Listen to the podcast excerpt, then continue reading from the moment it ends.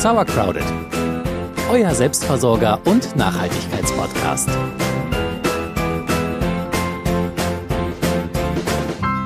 Kein anderer Ort erklärt so anschaulich, dass das Leben ein Kreislauf ist wie der Garten. Der nackte Boden wird von kleinen und dann immer größeren Pflanzen eingenommen, die irgendwann sterben und ihre Nährstoffe zurück an den Boden geben. Im Garten mischen wir uns natürlich schon etwas ein, aber im Prinzip machen wir uns diesen natürlichen Kreislauf ja zunutze. Und wer ganz auf die Natur setzen will, der sollte sich unbedingt mal das Prinzip der Permakultur anschauen. Und damit noch einmal herzlich willkommen zu Sauercrowded, eurem Selbstversorger und Nachhaltigkeitspodcast. Ich bin Celia. Und ich bin Jule.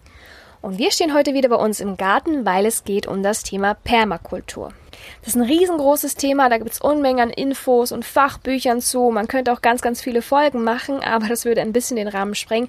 Und wir möchten vor allem das raussuchen oder rausziehen aus den Permakultur-Theorien, die wir selber auch im Garten umsetzen und anwenden können.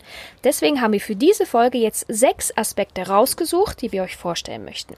Wenn ihr mehr Infos braucht oder noch ein bisschen tiefer gehen möchtet, dann könnt ihr auch gerne auf unserem Blog nochmal nachgucken, da haben wir noch ein bisschen mehr dazu geschrieben. Fangen wir vielleicht mal am Anfang an. Woher kommt denn die ganze Permakultur? Eigentlich ist Permakultur eine Gestaltungsweise der Landwirtschaft ähm, und die soll sich ähm, dabei sollen natürliche Kreisläufe berücksichtigt werden und möglichst wenig menschliche Eingriffe stattfinden. Das Konzept geht zurück auf den Australier Bill Mollison und seinen Schüler David Holmgren. Die haben das so in den 70ern entwickelt. Ähm, Mollison hat festgestellt, dass die konventionelle Landwirtschaft vor allem auf ressourcenfressenden äh, Aktivitäten beruht. Also da werden schwere Landmaschinen mit äh, fossilen Energieträgern angetrieben. Der Boden wird verdichtet, es wird auf Monokultur gesetzt. Und er hat halt schon gesehen, dass das für die, für die Umwelt und für die Natur echt schwierig ist und wollte ein Gegenkonzept entwerfen, in dem man halt wirklich die natürlichen Kreisläufe berücksichtigt und ganz wenig selber eingreift in die Natur. In unserem Garten fahren wir natürlich ein bisschen seltener mit dem Trecker rum, eigentlich gar nicht. Also deswegen sind die äh, Eingriffe in die Natur bei uns jetzt nicht so schlimm oder gravierend wie in der konventionellen Landwirtschaft. Aber so ein paar Gestaltungsprinzipien, die es in der Permakultur gibt, die wollen wir uns auch zu Nutzen machen. Und damit sich ein regulierendes ähm, kleines Ökosystem erschaffen kann, das halt eben auch ohne Kunstdünger und Pestizide auskommt. Und wie gesagt, sechs Aspekte also, oder Grundprinzipien möchten wir euch jetzt vorstellen. Und wir beginnen mit der Nummer 1. Bodenpflege. Wir haben ja schon mal in einer Folge über den Boden gesprochen und wie wichtig er ist, dass die Ernte gelingt und dass der Garten gesund bleibt. Und es ist auch wichtig zu wissen, dass welche Art von Boden ihr im Garten habt, damit ihr dann auch entsprechend die Pflanzen ansiedeln könnt. Also Boden ist schon ein sehr, sehr relevantes Thema im Garten. Vielleicht habt ihr es auch schon gesehen, zumindest ist es bei uns in der Anlage so, dass im Herbst die ganzen ähm, NachbargärtnerInnen hier bei uns alles anfangen umzugraben, umzupflügen, weil es ist ja dann vorbei, alles ist ausgeerntet und so weiter und damit erstmal gebuddelt. Ist das so eine Permakultur-Variante? Kann man das so machen oder ist das gar nicht sinnvoll? Das ist eher nicht so sinnvoll. Also man kann, wenn man wirklich schwere Bo schweren Boden hat, so einen lehmigen Boden, dann kann man umgraben im Herbst, dann soll im Winter der Boden halt aufgesprengt werden. Ansonsten, wenn, wenn ihr sandigen Boden habt oder humosen Boden, ist das überhaupt nicht sinnvoll umzubuddeln, weil mit jedem Spatenstich, den man macht, krempelt man halt einmal das ganze Bodenleben der ersten Bodenschicht um bis da wieder alle an ihrem Platz sind, alle kleinen Krabler, kann das schon ein bisschen dauern. Ist eigentlich nicht so sinnvoll. Viel sinnvoller ist die No-Dig-Methode, also nicht graben. Da braucht ihr nämlich, wie der Name schon sagt, nicht graben. Dafür ähm, ist es aber wichtig, dass der Boden immer bedeckt bleibt. Also um einen krümeligen Boden äh, zu haben in eurem Garten, der auch wasserdurchlässig ist, der Nährstoffe gut transportiert, ist es wichtig, dass der immer bedeckt ist. Dafür könnt ihr zum Beispiel äh, mulchen. Mit Mulchen kann man äh, mit Rasenschnitt oder mit, mit rausgezupftem Unkraut, sofern es noch keine Samen gebildet hat, weil sonst verteilt ihr euch die natürlich überall im Garten. Und da macht er immer so eine Schicht von ein bis fünf Zentimetern, äh, je nachdem. Da mag jede Pflanze das auch so ein bisschen anders und der Boden bleibt darunter schön feucht. Die Bodenlebewesen fühlen sich richtig wohl. Ihr braucht weniger Gießen, weniger Unkraut zupfen und ihr müsst vor allem nicht graben. Im Baumarkt kann man ja ganz oft Rindenmulch kaufen. Ne? Ist das etwas, was man auch auf sein Beet machen könnte dann im Herbst?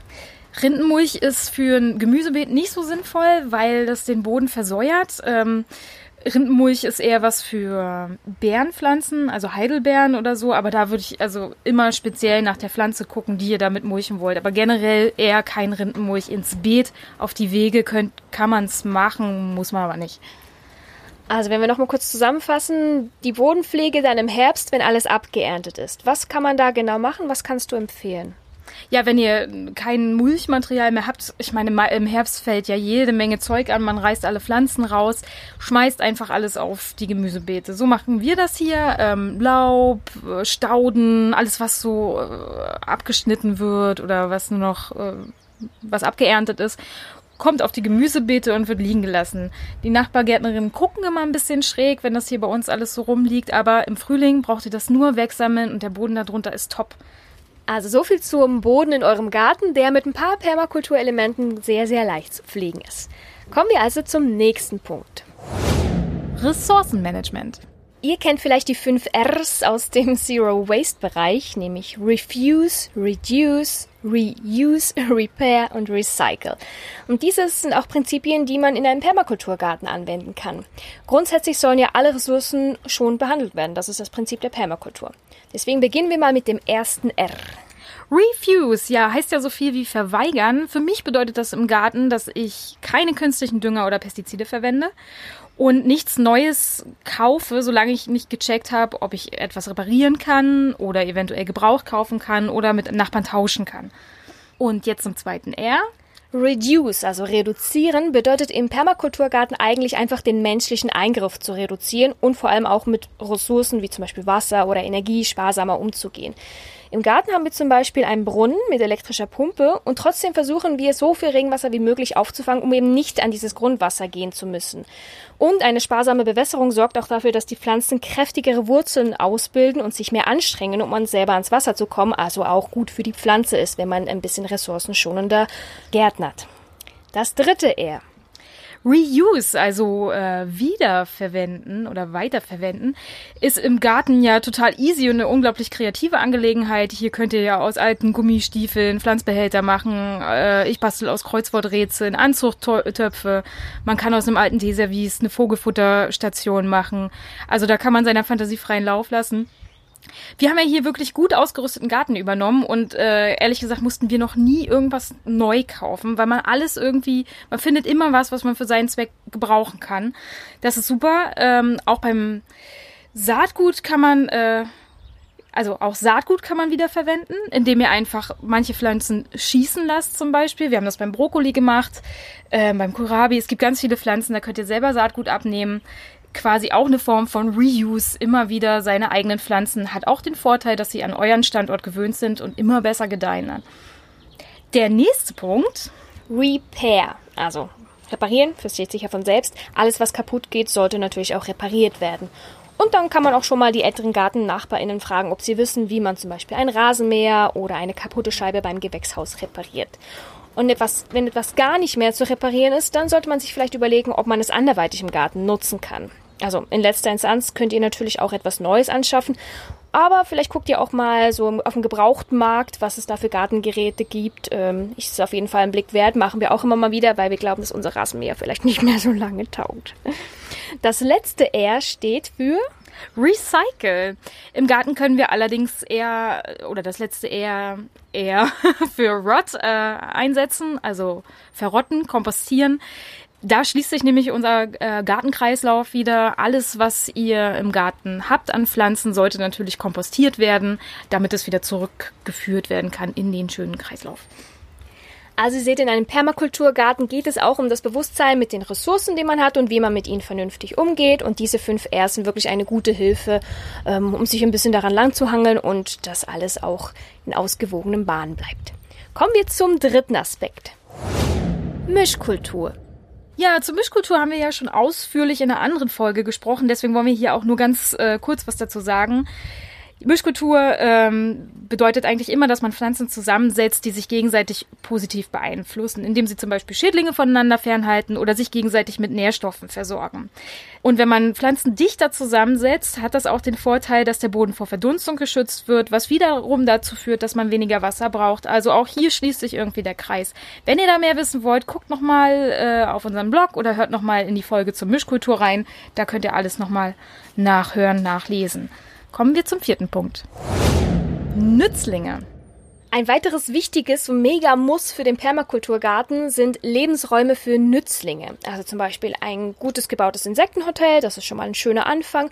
Und dann ein großer Gartenteich, das ist dann die Königsdisziplin, an der wir manchmal auch ein bisschen scheitern. ja, guck dir unseren Teich an. Oh Mann. Ja, um Nützlinge in den Garten einzuladen, äh, muss man vor allem eines tun. Meine Lieblingstätigkeit, würde ich sagen, nämlich nichts. Glückwunsch. Ja, richtig gut. Ähm, lasst einfach ein paar Ecken im Garten total verwildern. Ähm, die Tiere werden es lieben. Legt ein paar Reisighaufen aus. Da freut sich der Igel oder Steinhaufen für ähm, Echsen, Kröten, Sch Schlangen. Ja, auch Schlangen fühlen sich wohl, wo es warm ist. Also schafft ein paar Ecken, wo sich ähm, Tiere und Insekten zurückziehen können, wo ihr auch nicht mäht. Sie werden es euch danken, indem sie Schädlinge vertilgen zum Beispiel. Also bei uns im Garten zum Beispiel, wir haben da so eine wilde Steinecke am Teich und da sehen wir im Sommer eigentlich immer mal wieder ein paar Eidechsen sich in der Sonne sonnen. Und auch unser Teich, auch wenn wir ihn, auch wenn wir unser Bestes geben, er sieht zwar nicht so gut aus, trotzdem bietet er halt guten Lebensraum. Deswegen haben wir ihn noch und deswegen geben wir auch unser Bestes. Da wohnen jede Menge Kröten und da leicht auch ganz viel. Also es ist wirklich super, wenn ihr da ein paar Ecken frei lässt. Und für die Insekten könnt ihr natürlich auch ein paar heimische Pflanzen und Stauden äh, pflanzen wo die sich schön mit Pollen versorgen können. Meinst du eine Bienenwiese oder so? Ja, zum Beispiel. Ich meine, da gibt's ganz, da müsst ihr nochmal extra googeln wahrscheinlich. Da gibt's gute und schlechte. Ähm, am besten ihr guckt mal äh, auf eine wilde Wiese, was da so wächst und guckt, wo die Bienen rangehen und pflanzt das in den Garten. Oder lasst, oder zieht's einfach nicht raus. Meistens kommt das ja von ganz alleine in den Garten. Das ist wahr. Also Nummer vier in eurem Permakulturgarten sind wirklich, äh, bedeutet lasst Raum für Nützlinge, weil äh, das wird euren Pflanzen wirklich zugutekommen, wenn ihr ein paar Nützlinge im Garten habt. Die werden es euch richtig, richtig danken. Und das ist ein toller und eigentlich auch einfach umzusetzender Punkt in einem Permakulturgarten, weil man ja eigentlich nichts machen muss. Kommen wir zum fünften Punkt. Naturbeobachtung. Ja, einfach mal so stumpf in den Garten gucken, den Blick schweifen lassen für eins, zwei Stündchen. Traumhaft, oder? Meistens geht man ja in den Garten und ackert dann gleich los. Also so geht's mir jedenfalls ganz oft. Ähm, Jetzt in letzter Zeit habe ich tatsächlich immer mal wieder ein bisschen Zeit zu gucken und das ist auch ein wirklich wichtiger Punkt für einen Permakulturgarten. Lernt euren Garten kennen. Guckt, wo kommt die Sonne hin? Wo steht sie den ganzen Tag? Wo sind eher schattige Ecken? Wählt die Pflanzen danach aus? Wer verträgt volle Sonne? Wer eher Schatten? Wo raschen Eidechsen? Wo sammelt sich möglicherweise natürlich Wasser? Ähm, wo gibt's Elemente wie Hecken, Häuserwände, die man nutzen kann? Ja, macht mal eine Pflanzeninventur, guckt, was wächst da wild, äh, wo verbreitet sich welches Kraut. Ähm, es gibt auch Zeigerpflanzen, die euch verraten, wie der, wie der Boden ist. Zum Beispiel äh, zeigen Brennnesseln stickstoffreichen Boden an. Äh, Mauerpfeffer stickstoffarm Boden, saurer Boden, da wächst Heide und, und, und. Das könnt ihr auch nochmal nachlesen. Wir haben auf dem Blog noch mehr. Ähm, ist ganz wichtig, seinen, seinen Garten kennenzulernen, um dann natürlich auch die Pflanzen auszuwählen, die dann äh, in die Ecken kommen. Ich finde, das ist wirklich ein schöner Punkt in einem Permakulturgarten, dass man sich den Garten einfach mal anguckt und guckt, was passiert eigentlich, wenn ich nichts mache, wo ist was. Einfach wirklich mal gucken, kennenlernen und dann halt schauen, eben genau wie du sagst mit den Zeigerpflanzen, das finde ich total gut, wenn ich sehe, oh, hier wächst eine wilde Brennnessel, das bedeutet ja etwas, nämlich, dass der Boden stickstoffreich ist zum Beispiel. Das ist total gut, um dann halt wirklich auch zu sehen, was könnte ich denn wo anlegen, was für ein Beet würde sich eignen und so weiter. Das ist ein total wichtiger Punkt und der braucht im Prinzip auch nicht wieder viel. Setzt euch mit einem Stuhl in die Sonne und guckt in den Garten, nehmt vielleicht noch was zum Schreiben, damit ihr ein paar Notizen machen könnt. Das ist total schön und einfach. Wieder so ein tolles Element im Permakulturgarten. Ja. Und dann kommen wir auch schon zu unserem letzten Permakulturelement. Das ist jetzt nicht wirklich ein Grundprinzip der Permakultur, aber es ist etwas, was ihr im Kleingarten umsetzen könnt. Also Nummer 6. Hügelbeet. Ein Hügelbeet ist eine wunderbare Methode, um jede Menge Gehölzschnitt loszuwerden. Ähm, außerdem kann es recht viel Wasser sparen, was in unserer aktuellen Klimasituation ja echt von Vorteil sein kann. Also schmeiße ich einfach alles auf einen Hügel, was ich abgeschnitten habe, gut ist? Ja, nicht ganz. Also da steckt schon ein bisschen mehr Arbeit dahinter. Also wenn ihr so ein Beet anlegen wollt, dann solltet ihr eine, also ihr könnt das auf der Nord-Süd-Achse ausrichten, wie ähm, normales Beet auch. Und dann solltet ihr eine Furche graben, die ungefähr zwei Spaten tief wird und so naja, so lang wie euer Beet und so 60 Zentimeter breit. In die Furche schmeißt ihr dann Gehölzschnitt. Äh, nach unten können auch richtig dicke Klopper. Ähm, achtet darauf, dass das schon ein bisschen abgelegen ist, damit das nicht gleich wieder austreibt. Also wäre ja blöd, wenn dann, dann gleich irgendwie ein Baum rauswächst. Wollte ich gerade fragen. Also man muss das, was man abgeschnitten hat, schon noch kurz ein bisschen antrocknen lassen, damit das nicht gleich wieder lossprießt. Ja, am besten wäre es natürlich, wenn es Gehölzschnitt vom letzten Jahr ist. Ach so. Wir lagern das ja hier zum Beispiel in so Ecken, also Ja. könnten wir das vorholen. Ja, wenn ihr das ganze Gehölz reingeschmissen habt, kommt dann eine Schicht äh, organisches Material drauf. Da könnt ihr Mist nehmen oder umgedrehte Grassoden, ähm, Laub, was immer ihr habt. Und zum Schluss kommt der gesammelte Mutterboden, also den ihr vorher ausgeschüppt habt, wieder oben drauf. Und dann könnt ihr noch ein bisschen Kompost draufgeben und dann kann man das Ganze bepflanzen. Und wenn ich jetzt aber gieße, dann läuft das einfach alles wusch runter und dann, also wie muss ich mir das dann vorstellen? Ähm, ja, genau, das ist natürlich, das trocknet natürlich sehr schnell ab oben. Deswegen ist es sinnvoll, wenn ihr oben noch eine kleine Rinne reinzieht oder ähm, so kleine Bewässerungslöcher macht, damit es halt auch in den, nicht an der Seite runterfließt, sondern wirklich auch in den Hügel reinfließt. Dann kommt ja auch der Vorteil dieses Hügelbeets zu Trage, wenn das Wasser dann noch länger gespeichert werden kann, wenn es eben nicht nur an der Seite ranfließt. Und dann beim Be- Bepflanzen muss ich da irgendwie auf irgendwas achten, weil ich habe ja verschiedene Schichten auch dieses Hügelbeets.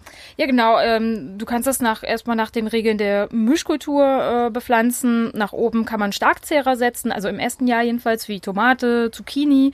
An den Seiten natürlich eher kleinwüchsige Pflanzen, damit ihr oben noch rankommt, also Bohnen oder Erbsen oder Kräuter.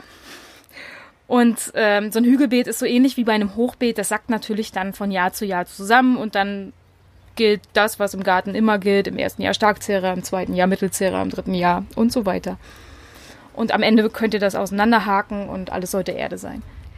Also ihr seht, alles, was so Tätigkeiten im Gärtnerinnenalltag sind, kann man eigentlich auch ein bisschen mit dem Thema Permakultur verbinden. Ob das jetzt die Bodenpflege ist oder das Ressourcenmanagement, ob ihr einfach Mischkultur ansetzt oder sogar ein Hügelbeet baut. Also es gibt viele, viele Elemente, die man da mit Permakultur verbinden kann, sodass ihr einen gesunden und hoffentlich auch ertragreichen Garten habt. Ja, das war natürlich heute nur ein echt kurzer Abriss zu diesem komplexen Thema äh, Permakultur. Wir wollten euch eigentlich auch nur ein bisschen neugierig machen und ich hoffe, das ist uns gelungen. Und wenn ihr da Bock drauf habt, dann lest da ruhig noch mal ein bisschen in die Tiefe. Ihr könnt auf dem Blog gucken, wir haben auch noch ein paar Seiten verlinkt. Ich denke, wir beide sind ja ziemliche Permakultur-Fans. Wir setzen uns da auch, wir wehren uns da auch, wenn die GartennachbarInnen uns sagen, dass wir alles falsch machen. Was ist für dich so das absolute Plus? Warum sollte man Permakultur machen? Ja, was ich ähm, am wichtigsten finde, ist dieses Denken in Kreisläufen. Das sollten wir ja für, für die ganze Welt tun. Und auch, dass man ein, den Garten einfach mal machen lassen kann. Also die Natur sein lassen, ohne großartig einzugreifen und man wird trotzdem dafür belohnt. Und wem das ganze Thema Permakultur ein bisschen suspekt ist, der muss ja auch nicht seinen ganzen Garten nach diesen Prinzipien gestalten. Aber also eine kleine wilde Ecke im Garten, die ist auch schon total viel wert.